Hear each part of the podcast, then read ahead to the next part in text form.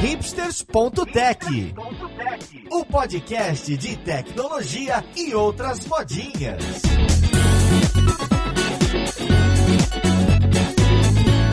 Olá, caríssimo ouvinte, seja muito bem-vindo a mais um episódio do seu podcast favorito. Meu nome é Paulo Silveira, esse aqui é o hipsters.tech e hoje, olha só, hein, a gente vai falar do real digital, a gente vai falar do Drex, desde o design, implementação, qual é o status desse projeto que será que vai ter um impacto nível Pix? Então vamos lá, podcast, ver com quem que a gente vai conversar.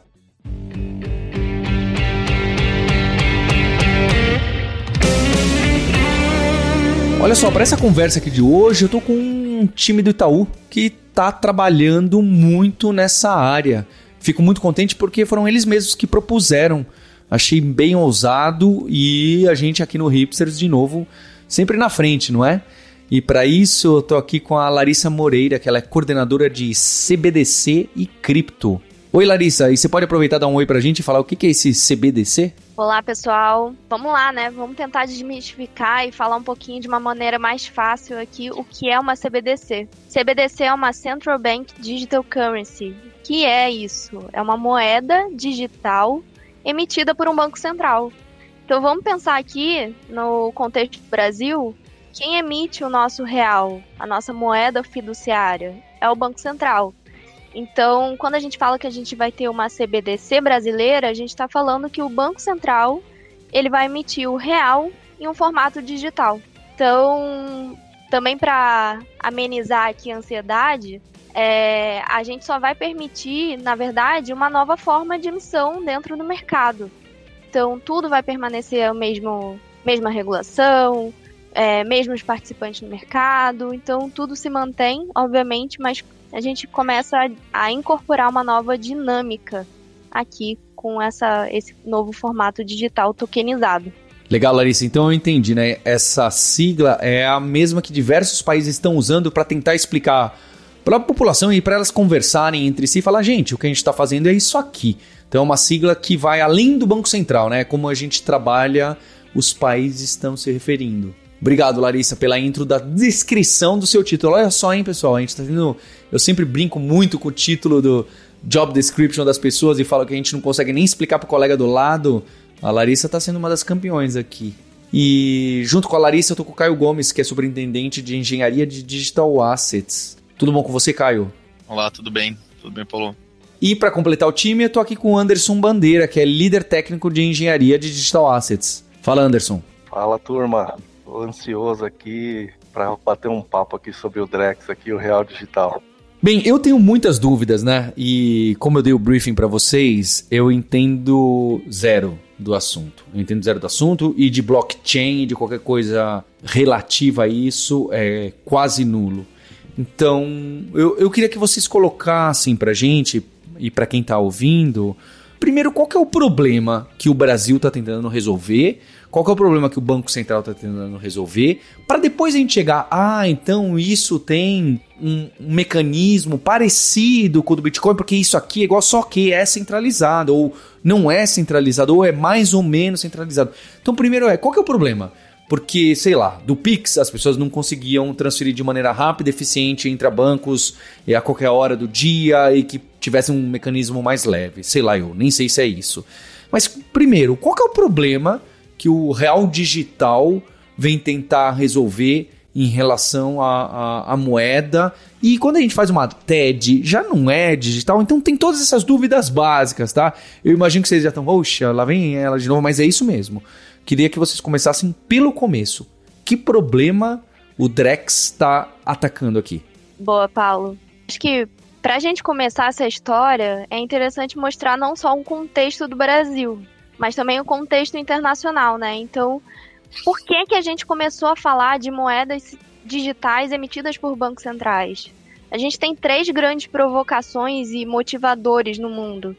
Primeiro foi o própria vontade da, a própria vontade da população de começar a transacionar em novos trilhos, né? Então a gente teve um, um cripto do mercado cripto como um todo, é, uns anos atrás, uns um ano, dois anos atrás, em que a gente teve realmente um, um valor de mercado sendo transacionado em ambientes descentralizados. Segundo, a gente teve um, uma pressão de arranjos competidores com as entidades, as autoridades centrais, né, que no caso aqui do Brasil é o Banco Central.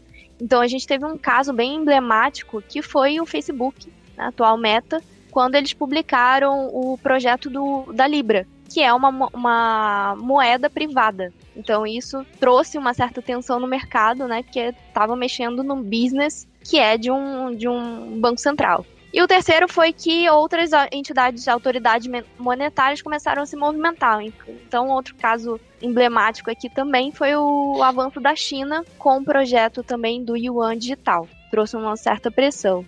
E aí, do Brasil, é, se a gente for analisar os países que começaram a testar essas CBDCs, a gente tem duas grandes tendências aqui. Então, a gente tem países em desenvolvimento tentando resolver, por exemplo, o, o ponto do problema de pagamento instantâneo, né? De ter transações de varejo, deixar um pouco mais robustas nesse sentido. E a gente tem os países é, desenvolvidos tentando focar em problemas de atacado.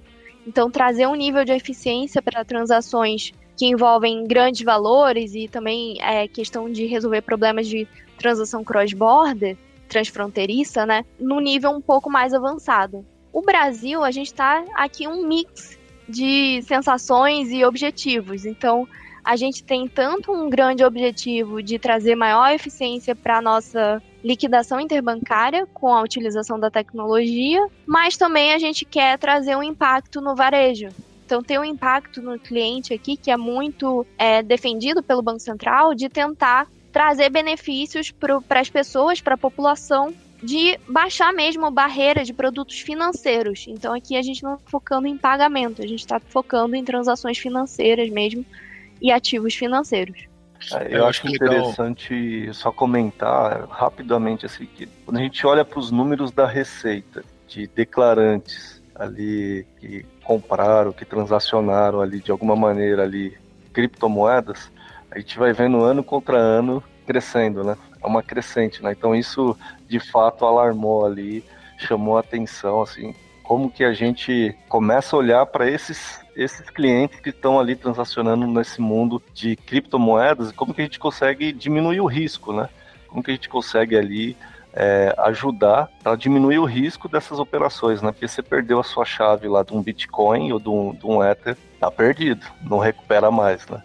Diferente do de, de quando você traz para esse mundo aqui, é, ele é descentralizado, mas tem uma governança, né? Então você tem aqui mecanismos de como você é, recuperar é, diferente um pouco do, do Bitcoin, né?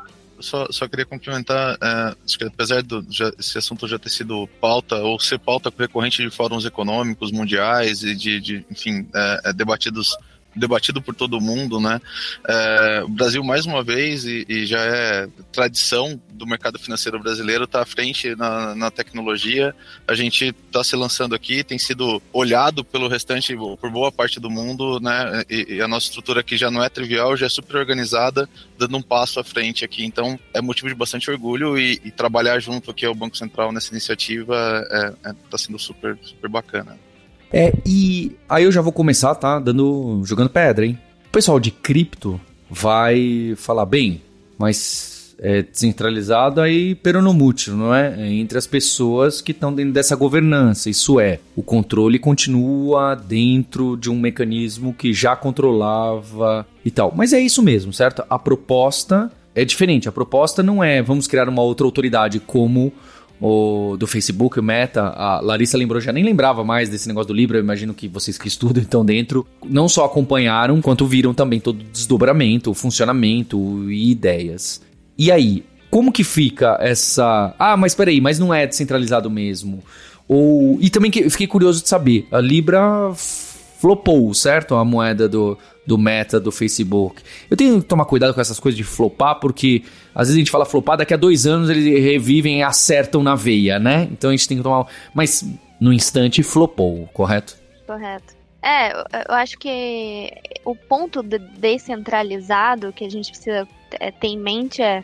O objetivo aqui não é criar nada, nenhuma estrutura, ecossistema DeFi, né, que vai utilizar essa BDC. A inspiração é DeFi. E eu acho, eu gosto muito do termo que é as DeFi as possible. Então é o que a gente está trabalhando, né? Então a gente se inspira tanto quanto a gente pode, mas a gente tem restrições que a gente precisa é, focar na segurança, que é o que a nossa infraestrutura do sistema financeiro nacional já tem. Então, um dos pilares aí que talvez a gente vá explorar um pouquinho mais aqui na conversa é garantir essa segurança, né? Então, como a gente faz isso? É obviamente tendo é, controles e não utilizando a total descentralização aqui no desenho.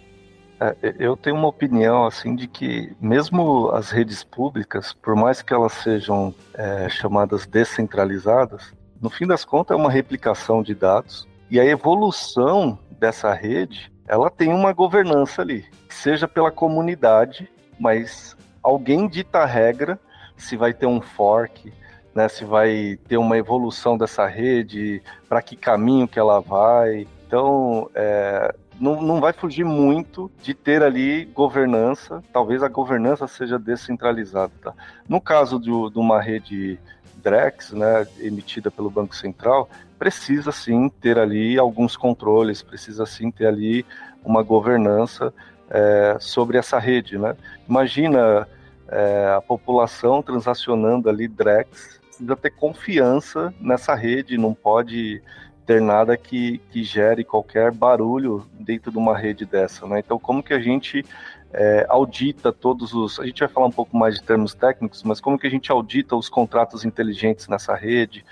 É, a gente precisa ter a transparência da, da informação, da onde está saindo, né, para onde está indo, e tudo isso também com privacidade, né? Então, é, é, descentralizado, mas não desgovernado, né? Então acho que respondendo um pouco, Paulo, do que você comentou, então ele tem toda a tecnologia ali, ele usa o Hyperledger Bezo, ele permite você descentralizar, permite que não só o Banco Central tenha nós nessa rede, mas outros participantes tenham nós nessa rede. Nós é onde ele vai processar a, a informação mas ele vai ter ali sim uma, uma governança sobre, sobre essa rede. Tá? É, eu gostei dessa sua provocação, Anderson, que assim, a gente fala que algumas moedas digitais são totalmente descentralizadas, acho que assim, alguma parte é, mas a governança existe, não é? A forma que ela é feita, a forma que os forks são feitos, você precisa, ah, tudo bem, mas quem decide isso é a comunidade, quem decide isso são os nós, quem não quiser adotar, não adota. Mas a gente sabe que, de alguma forma ou de outra, existe ali a, a não que uma instituição lidere, mas existe algumas pessoas, alguns players, alguns grupos, às vezes alguns países, que acabam tendo um, um, poder maior ali de decisão. E se você for fazer uma analogia, um governo de um país também vai de alguma forma ter uma governança que é liderada por, por algumas pessoas que podem mudar, por alguns grupos e então existe uma analogia, é, faz sentido. É claro que eu entendo também as pessoas que são mais eufóricas em relação ao cripto puro, né? Eu vou chamar assim, não sei como dizer.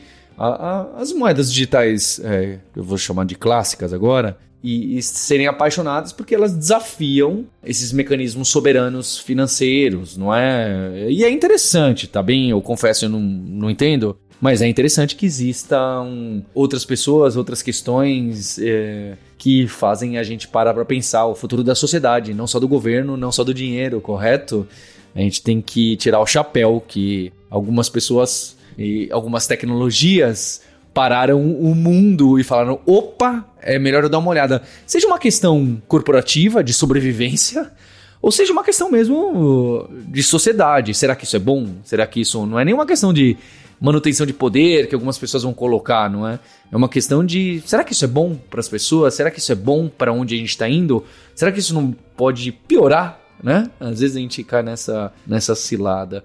Então, eu acho fascinante nós acreditamos que tem, tem espaço para tudo, tá, Paulo? Tem espaço para CBDCs, acho que faz todo sentido, simplifica muita coisa, o uso da tecnologia e a gente não vê aqui é, de forma alguma né, acabando a centralização desse tipo de moeda ou da, das moedas tradicionais e agora virando digitais. É, mas também acreditamos que há espaço para as cryptocurrencies, né? Que, enfim, você usou o termo de tradicional aqui, ou para as pioneiras, ou mesmo para as mais novas. Então, é, é um mercado que já está bastante consolidado. Então, enfim, acho que é o novo, é, é, é o novo mercado. Acho que uma coisa não exclui a outra, né? As duas coisas podem conviver super bem.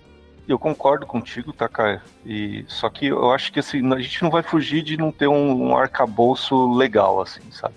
Um arcabouço jurídico que respalde todas essas transações financeiras nessa plataforma que a gente vai é, que a gente está construindo, né? Então, eu acho que a gente não tem muito como fugir disso, né? E isso é até uma segurança para o cidadão, né? Imagine se sofrer alguma fraude, alguma coisa, ele tem ali um respaldo legal que ele pode usar a seu próprio benefício, né? Então, é, nessa rede assim não vai ter nada que seja feito que já não esteja coberto no arcabouço legal. Então, nada que já não possa fazer hoje no mundo tradicional. Então, se um, um juiz, por exemplo, expedir ali é, uma ordem judicial, tem que ter mecanismos de cumprir essa ordem judicial também nesse novo mundo ali dentro dessa plataforma aí do, do Drex.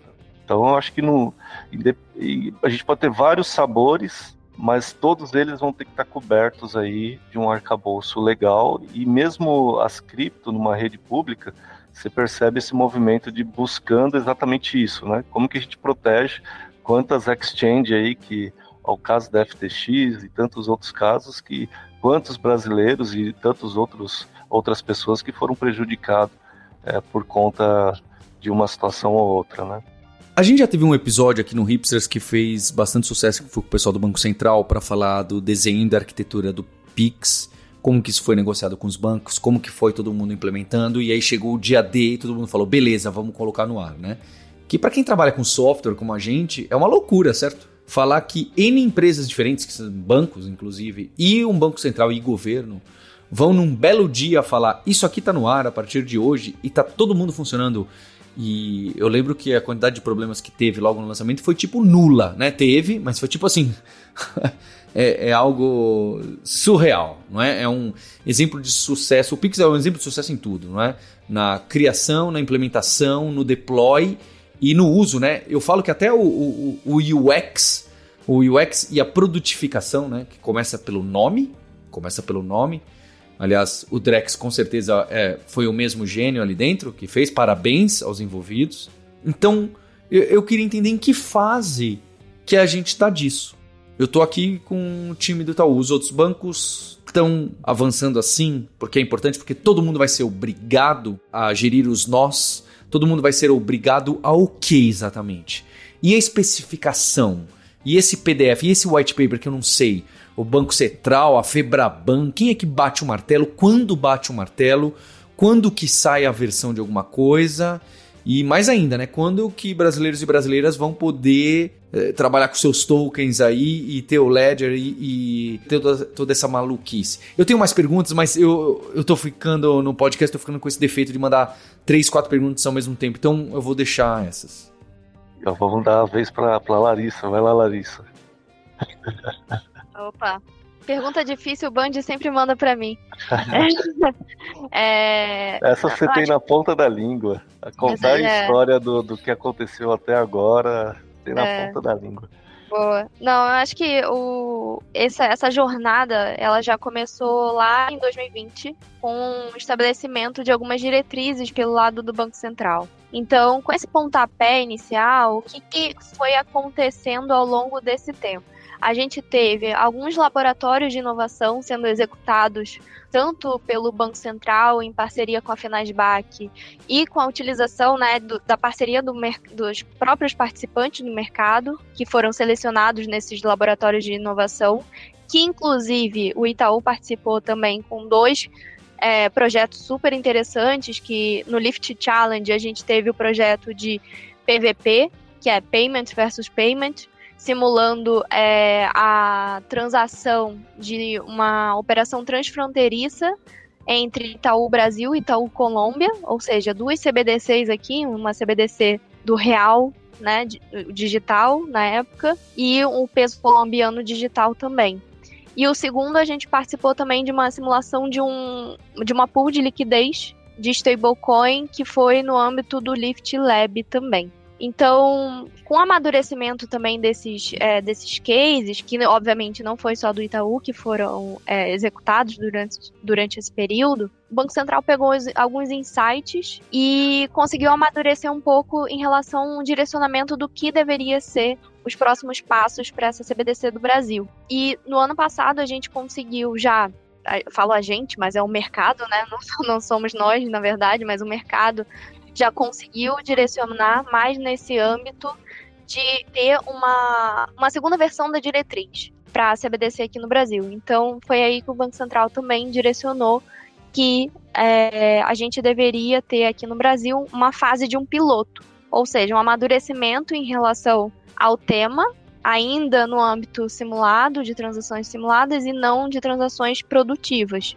O que é super interessante, porque pegando também o gancho que você comentou, Paulo, do Pix, é algo completamente inovador, né? Então é algo que a gente não tinha vivenciado isso. Quando a gente teve o, o lançamento do Pix e também do agora que a gente está vivendo também um boom do Open Finance, a gente participou, nós como instituições financeiras, né, no mercado, a gente já participou já no, no nível de implementação. O que a gente está vivendo agora é algo completamente novo. A gente está aprendendo e colaborando com o regulador ainda no ambiente de experimentação e, e, de transações simuladas, que é muito interessante nesse sentido. Então, para fechar, o que, que a gente está vivendo agora? É um piloto, então a gente tem total de 16 participantes dentro desse piloto que foram selecionados pelo Banco Central, que estão transacionando é, fluxos de negócio simulados com a moeda tokenizada para tentar descobrir, na verdade, é, e ultrapassar desafios que são muitos ainda, mas muito mais focados na própria tecnologia do que um caso de uso específico.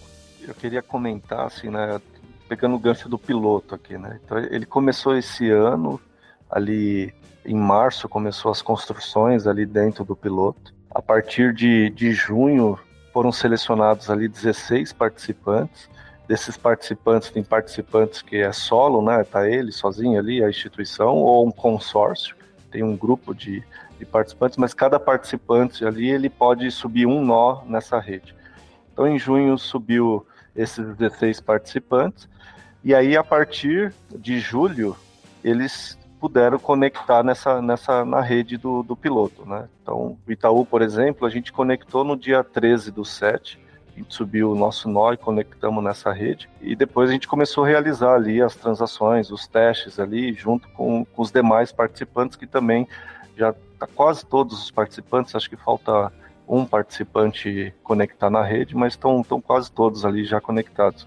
Então a gente tem essa fase de testes, testando ali tanto o CBDC, que é o Real Digital, o Real Tokenizado ali, é tudo Drex, né? E um título público federal, gente fez ali compra e venda dentro dessa plataforma de título público, também fez liquidação ali de leilão ali feito pela Selic. E aí o, a, a, a ideia agora é a gente colocar uma camada ali de privacidade dentro dessa rede, testar essa privacidade e a expectativa é que até a, o planejamento é até maio do ano que vem, de 2024, a gente concluir esse piloto e aí ele provavelmente em junho o Banco Central ele vai divulgar ali as informações, o resultado desse piloto e, e, eu não sei se em junho ou em algum outro momento ele vai declarar o que vai ser feito, né? Então, tá bom, teve o piloto e agora o que, que a gente faz? Né? É o que o Paulo perguntou, né? Quando que chega pro, pros clientes, né?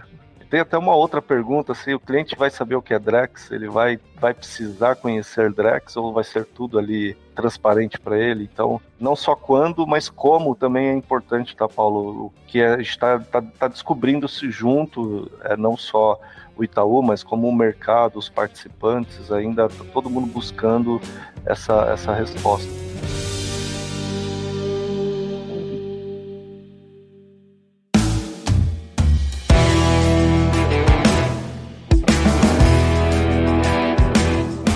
Você colocou sobre será que o pessoal vai usar? Eu, eu queria entender mais os casos de uso, tá bem? Acho que é interessante é, como que tá andando e me surpreende as coisas. Junho, julho é amanhã, certo? Então é, é, é bastante surpreendente, é admirável, né? Fica parabéns aí para todo mundo que é envolvido, que são muitos bancos, muitos órgãos, muitas pessoas. caso de uso, como que a gente vai ver isso nesse deploy? O que, que é a expectativa máxima? Vamos, vamos considerar então o sucesso máximo. O que, que estaria acontecendo no, no D0, no D1, depois que isso tiver? É uma app que eu vou poder transferir, entende? Para pessoa física, ou o que, que acontece? O que, que pode vir a acontecer? de maneira geral, aqui, Paulo, o que, que a gente vê, né? O, o Drex como sendo um grande habilitador. Acho que tem um contexto primário aqui que é de investimento, inclusive esse é o, é o, é o piloto ali, né, de um título público e tendo acesso via Drex. Mas acho que o, o, o que está por trás aqui, a gente acredita bastante, eu acho que isso mexe, uh, tem potencial grande aqui de alterar né, o nosso dia a dia, é justamente quando a gente fala de smart contract, ele tem uma característica de programabilidade. Né? Então, o que isso significa? Uh, eu consigo transacionar uma série de eventos ali, de condições, para que elas aconteçam em conjunto. Então, acho que um exemplo que tem sido super explorado aqui do nosso dia a dia e, e, e, vale colocar, né? Quando a gente vai vender um carro, né, a gente tem que ir lá e assinar o DUT. A gente assina o DUT, transfere o documento, aí a gente fica com aquela ansiedade, será que o dinheiro caiu na conta ou não? Muitas vezes a gente vai junto no cartório e eu só assino na hora que caiu na minha conta, ou eu só... Então, é, ou mesmo, né, para quem já teve experiência de comprar uma casa e os valores são, em geral, ainda mais expressivos, então, a gente fica, será que eu eu transfiro a casa aqui, assino um registro no cartório, o dinheiro ainda não caiu na minha conta, deixa cair de primeiro. Perfeito. E aquele assim, será que eu transfiro? E, é, a programabilidade do smart contract e o Drex habilita isso de uma maneira muito direta eu acho que aqui pode ser um primeiro canal de entrada e, e, de utilização gigantesco. Então a gente elimina ou diminui né, um pouco desses intermediários ou dessa assimetria que tem entre pagamento e entrega física, que a gente usa esse termo aqui no mercado, isso vira uma coisa só, é o que a gente chama de atomicidade, né? Então talvez é um termo que a gente acaba se deparando em algum momento, que é essa, no Technicase, é, é a transacionalidade da operação. Então ela só, só, acontece se todas as condições estiverem atendidas. Então aqui é um, é um, é um clássico exemplo e o Drex é um grande habilitador para isso, porque é ele que no final das contas é, representa o dinheiro, que em geral é uma das partes, né? Ok, você falou do carro e eu vivi isso, né? Eu, uma vez eu comprei um carro e aí eu não tinha todo o dinheiro e ia ter que financiar uma parte. E aí, dentro da agência lá, com o comprador, o vendedor, né, aí eu transferi para ele lá uma parte. Só que o financiamento, que são transações diferentes, o financiamento não deu certo lá e só, só ia dar certo no dia seguinte, a gerente. Então, assim, ele ficou com uma boa parte do valor do carro, quase metade, na conta dele, e eu aqui, o comprador, tive que confiar no vendedor. Porque o Dutch, ele só foi me entregar no dia seguinte depois que ele recebeu o restante do dinheiro pelo financiamento. Então pense o, a situação que eu passei ali na compra de um carro e que com essa plataforma a gente poderia resolver, né? Então é, eu acho que o exemplo é super, super legal aqui, vamos dizer, um exemplo real, né? Mas é, é, super legal porque geralmente isso acontece quando a gente tem um intermediário aqui no meio, que, é, que no caso é a agência, né? E a gente, óbvio, tem um CNPJ, tem, tem ali alguns anos de história e a gente acaba, é, naturalmente, tem um grau de confiança maior. Imagina esse mesmo cenário se a gente estiver falando de algo sem intermediário, né? De pessoa física para pessoa física. E acho que aqui, Paulo, é o que é um do, das formas de, de evoluir com esse mercado, né? A gente começa a fazer transações que necessitam confiança de uma forma muito mais clara aqui. E é um pouco que eu falo da gente é, diminuir um pouco o papel do intermediário. Obviamente que a gente não acredita que vai, vai existir. Vai é, é, que é possível que até aumente, mas é, as transações começam a acontecer de forma muito maior e, mais, e maior confiança. Né? É, esses são excelentes exemplos, não é?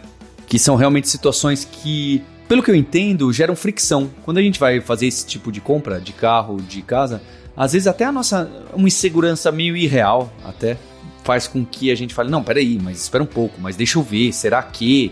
E aí você tem que pedir para o banco, e aí você tem que pedir para alguém, aí trava a sua conta, porque pode cair na fraude.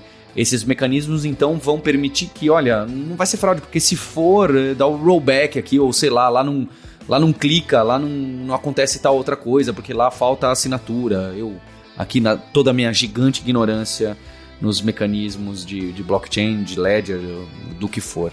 Então, você imagina o, o, smart contract sendo, sendo algo transacional. Então, assim, ele só vai acontecer se tudo acontecer. Uhum. Se, não, se alguma das condições, e aí é a atomicidade, né? Se alguma das condições não forem atendidas, nada acontece. Perfeito. Então, uh, vamos supor que nesse contrato tem que ter assinatura, tem que ter, sei lá, o de acordo da instituição que está financiando. Vou pegar o exemplo do Anderson aqui, acho que clássico. Eu tenho que ter o dinheiro na conta, porque é o que eu vou transferir, eu tenho que ter uh, o DUT assinado, que é o que a agência está fazendo para mim, e eu tenho que ter a financeira autorizando a compra. Só com essas três condições aprovadas, tudo acontece ao mesmo tempo. Então, eu debito o Anderson, transfiro o DUT e autorizo o pagamento da financeira.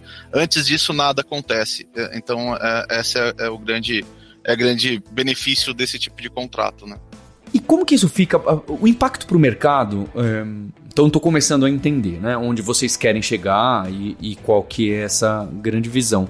E eu quero saber para nós, pessoas de software, de tecnologia, isso vai abrir também para tem, tem muita gente que gosta, adora, não é? Não só as moedas digitais, mas gosta de blockchain mesmo, gosta da tecnologia, gosta do, do Ether, gosta do smart contract, gosta de entender o que tem a tecnologia por trás. Vai abrir espaço para as pessoas que querem trabalhar com isso, porque, por exemplo, vocês, né? O, o Fernando, que combinou aqui do Itaú, que combinou com a gente esse podcast, quando ele me colocou a lista de pessoas que poderiam ser chamadas, eu falei: caramba, hein? Tem gente trabalhando nisso. Isso vai abrir as portas porque, por exemplo, os cartórios, ou não, as imobiliárias, ou sei lá, as grandes empresas de imóveis vão ter que se adaptar. Né? É claro que vai ter API, muita coisa pronta, é óbvio, mas vai exigir novos profissionais, vai ter espaço para essas pessoas que sempre foram interessadas, mas estavam trabalhando com crude, né, ou com microserviços. Agora elas vão poder falar, poxa, agora vai ter um monte de vaga para isso, porque o que vai ser criado em cima disso é meio ilimitado, não é? Porque as ideias que o Caio colocou aqui pra gente são essas que aposto que muita gente fala sobre, mas tem muita gente que vai montar negócio em cima, tem empresas que vão montar detalhes em cima e vão querer ser o pioneiro a falar compre apartamento aqui com um clique e fique tranquilo, se for uma fraude, tudo volta porque o cartório lá do outro lado não vai apertar o botão e assim por diante haverá essa demanda de, de profissionais aí próximos dessa área? Eu entendo que sim, tá? Assim, é uma área é, relativamente nova, né? Assim, lá em 2009 com 2008, 2009 ali com Bitcoin, quando ganhou, né, virou hype, né?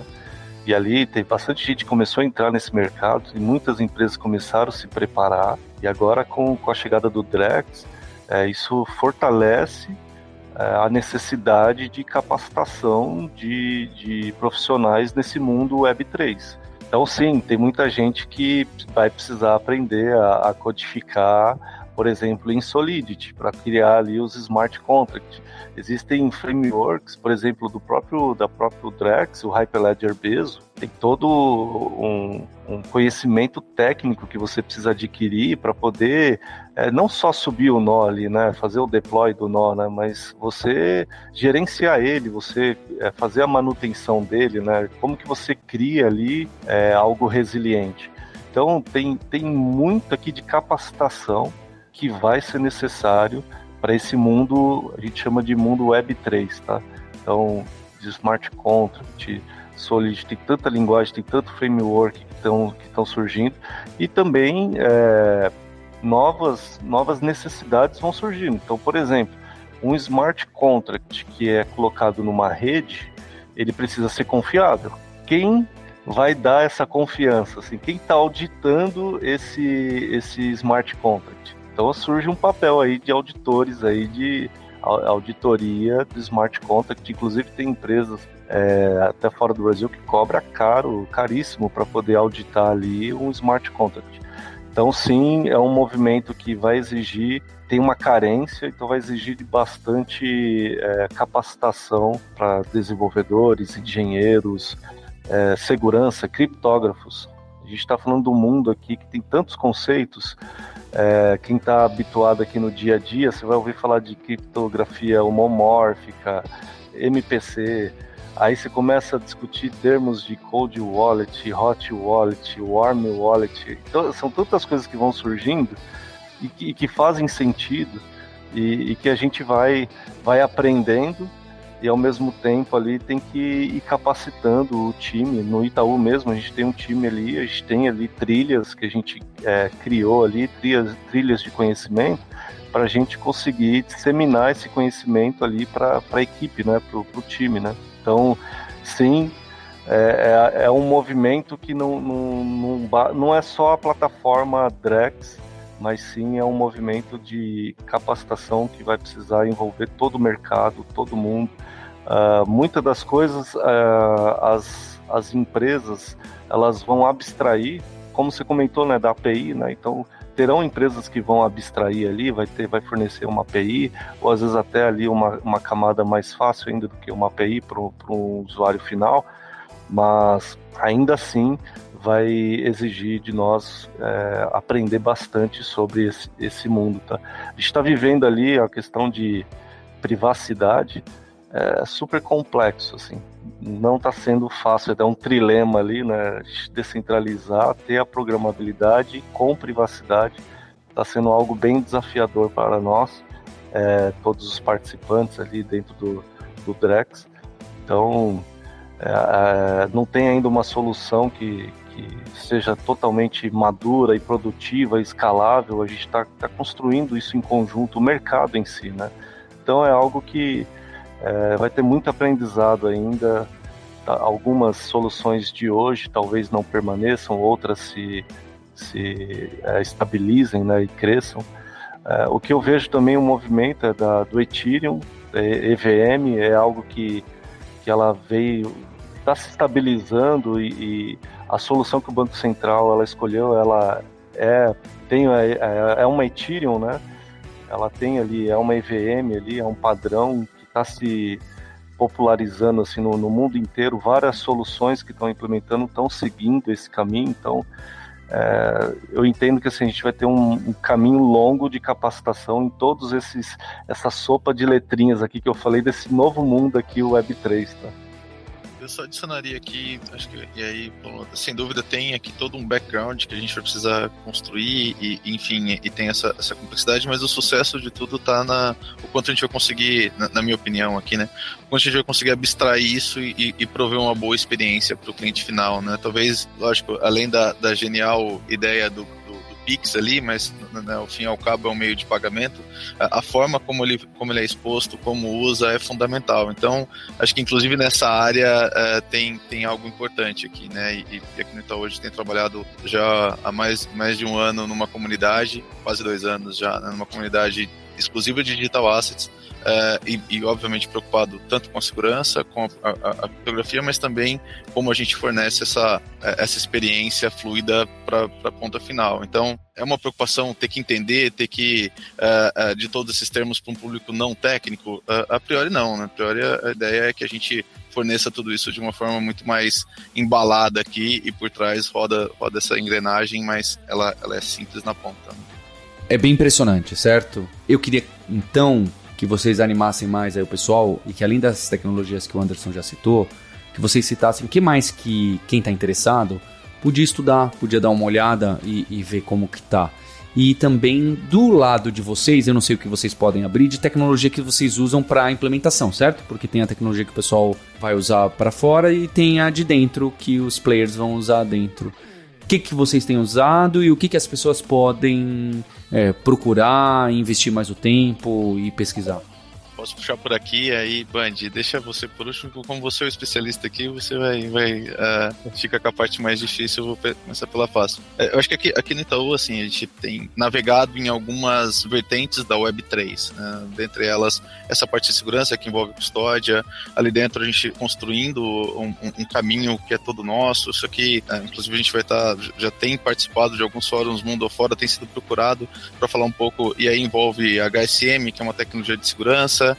É, aliás, segurança é um tema, mais uma vez, né? É, já, já é um tema da moda, para Web3 nem se fala. A gente trabalha aqui com, com a parte de enclave, segurança ponta a ponta, a, a computação restrita, enfim, tem uma série de, é, de tecnologias que a gente uh, usa para conseguir fazer ou para garantir toda a segurança aqui numa transação de, de cripto, uh, e aí não exatamente do, uh, do Drex, mas falando de, de, de, cryptocurrency em geral, né? Enfim, e, e, acho que de Web3 aqui, aí tem a parte do Bezo, enfim, aí Band complementa, mas tem, tem toda outra, outra suíte aqui também usada para as EVMs, né? É, o, o Bezos, assim, nada mais é do que você tem o Java ali por, por baixo ali. Então, embora a gente tenha um mundo novo de Web3, mas são conceitos novos, mas você tem muito da, da, das linguagens, das tecnologias do Web 2 que é utilizado ali. Então, sim, a gente continua tendo API no mundo do, de Web3. E aí, abrindo um pouco aqui, assim, a gente usa no Itaú a AWS, então soluções ali AWS como um todo. As linguagens, a gente é, trabalha com Node, com Go, gente tem trabalhado bastante com Go ali também, construindo ali nossos microserviços, é, nossos lambdas, temos construído ali também para conversar com os ledgers, né? A gente precisa conversar com os ledgers e aí você tem mecanismos ali para conversar com os ledgers, por exemplo, o GraphQL, você não tem que ficar fazendo pooling ali na dentro da, de, uma, de um ledger, né? Imagina a quantidade de transações, de informações que tem dentro de um ledger, você tem que ficar varrendo, e tudo criptografado, né? Você tem que ficar varrendo e lendo, então você tem mecanismos que te dá agilidade, por exemplo, o GraphQL, você tem ali mecanismos que te geram um evento, por exemplo, e você escuta aquele evento. Então, algumas coisas eles são tecnologias do que a gente está habituado ali. Então a gente escuta um evento, coloca numa fila Kafka ou numa fila lá do próprio da própria AWS, no SQS, aí depende de cada caso. Então não, não muda. É, algumas coisas que quando você for ver não, não é tão diferente, é mais o conceito, mas a tecnologia por trás não, não são tecnologias novas. É, algumas vieram surgindo, por exemplo, Solidity, né? Que aí é uma linguagem sim orientada ali a contrato, a contrato inteligente, ela é voltada para isso e dali surgiram alguns padrões. Então, na linha de estudar, é, estudem padrões. Então, vocês vão ouvir falar do RC20, do RC1155, existem outros padrões. Uh, no Drex está sendo usado o RC20 e o RC1155 o Banco Central ele disponibilizou no GitHub toda a documentação do piloto, do, toda a, os padrões que estão sendo utilizados, a arquitetura que está sendo utilizada. Então também fica a dica, estuda o GitHub ali do Banco Central, e ali também vai aprender bastante ali sobre o que é uma CBDC, o que é um real tokenizado, o que é um título público ali, os smart contracts tem bastante coisa bacana ali dentro do, do GitHub ali que dá para consumir e aprender ali também. Eu vou deixar de recomendação esse episódio do Hipsters do Pix, outra tecnologia brasileira que tem o X do Elon Musk, não é? E também eu espero, primeiro agradecer o time todo do Itaú e que a gente tenha outros players, não só bancos que estão envolvidos com o Drex, e queria trazer também o Banco Central, não é? Então, fazer uma série em vídeo fico muito contente que o Hipsters tenha essa oportunidade, essa entrada com grandes corporações, empresas de tecnologia que tem inovação, startups pequenas, para trazer para você ouvinte o que está acontecendo na tecnologia no Brasil e no mundo. Fico feliz mesmo da gente ser pioneiro aqui de poder trazer o broadcast aqui de uma forma de algo que é animador. E, e que pode ser que daqui a dois anos a gente esteja escutando esse podcast falando: caramba, aconteceu mesmo, né? Ou não, não é? Ou virou a Libra, né? Quem sabe, né? A gente não sabe, esse é o interessante.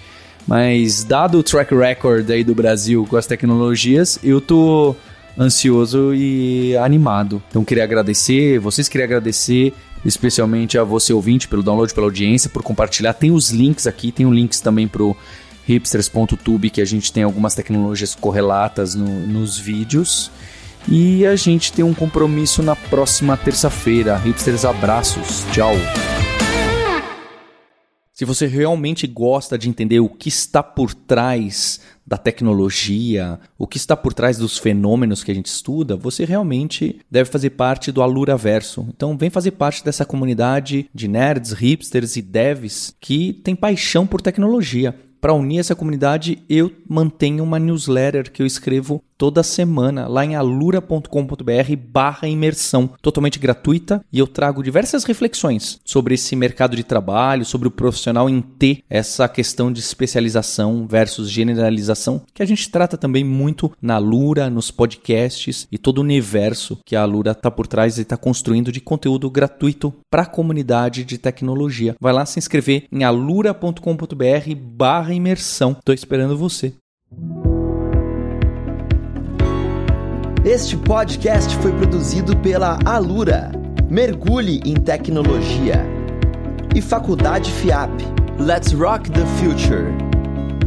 Edição Rede Gigahertz de Podcasts.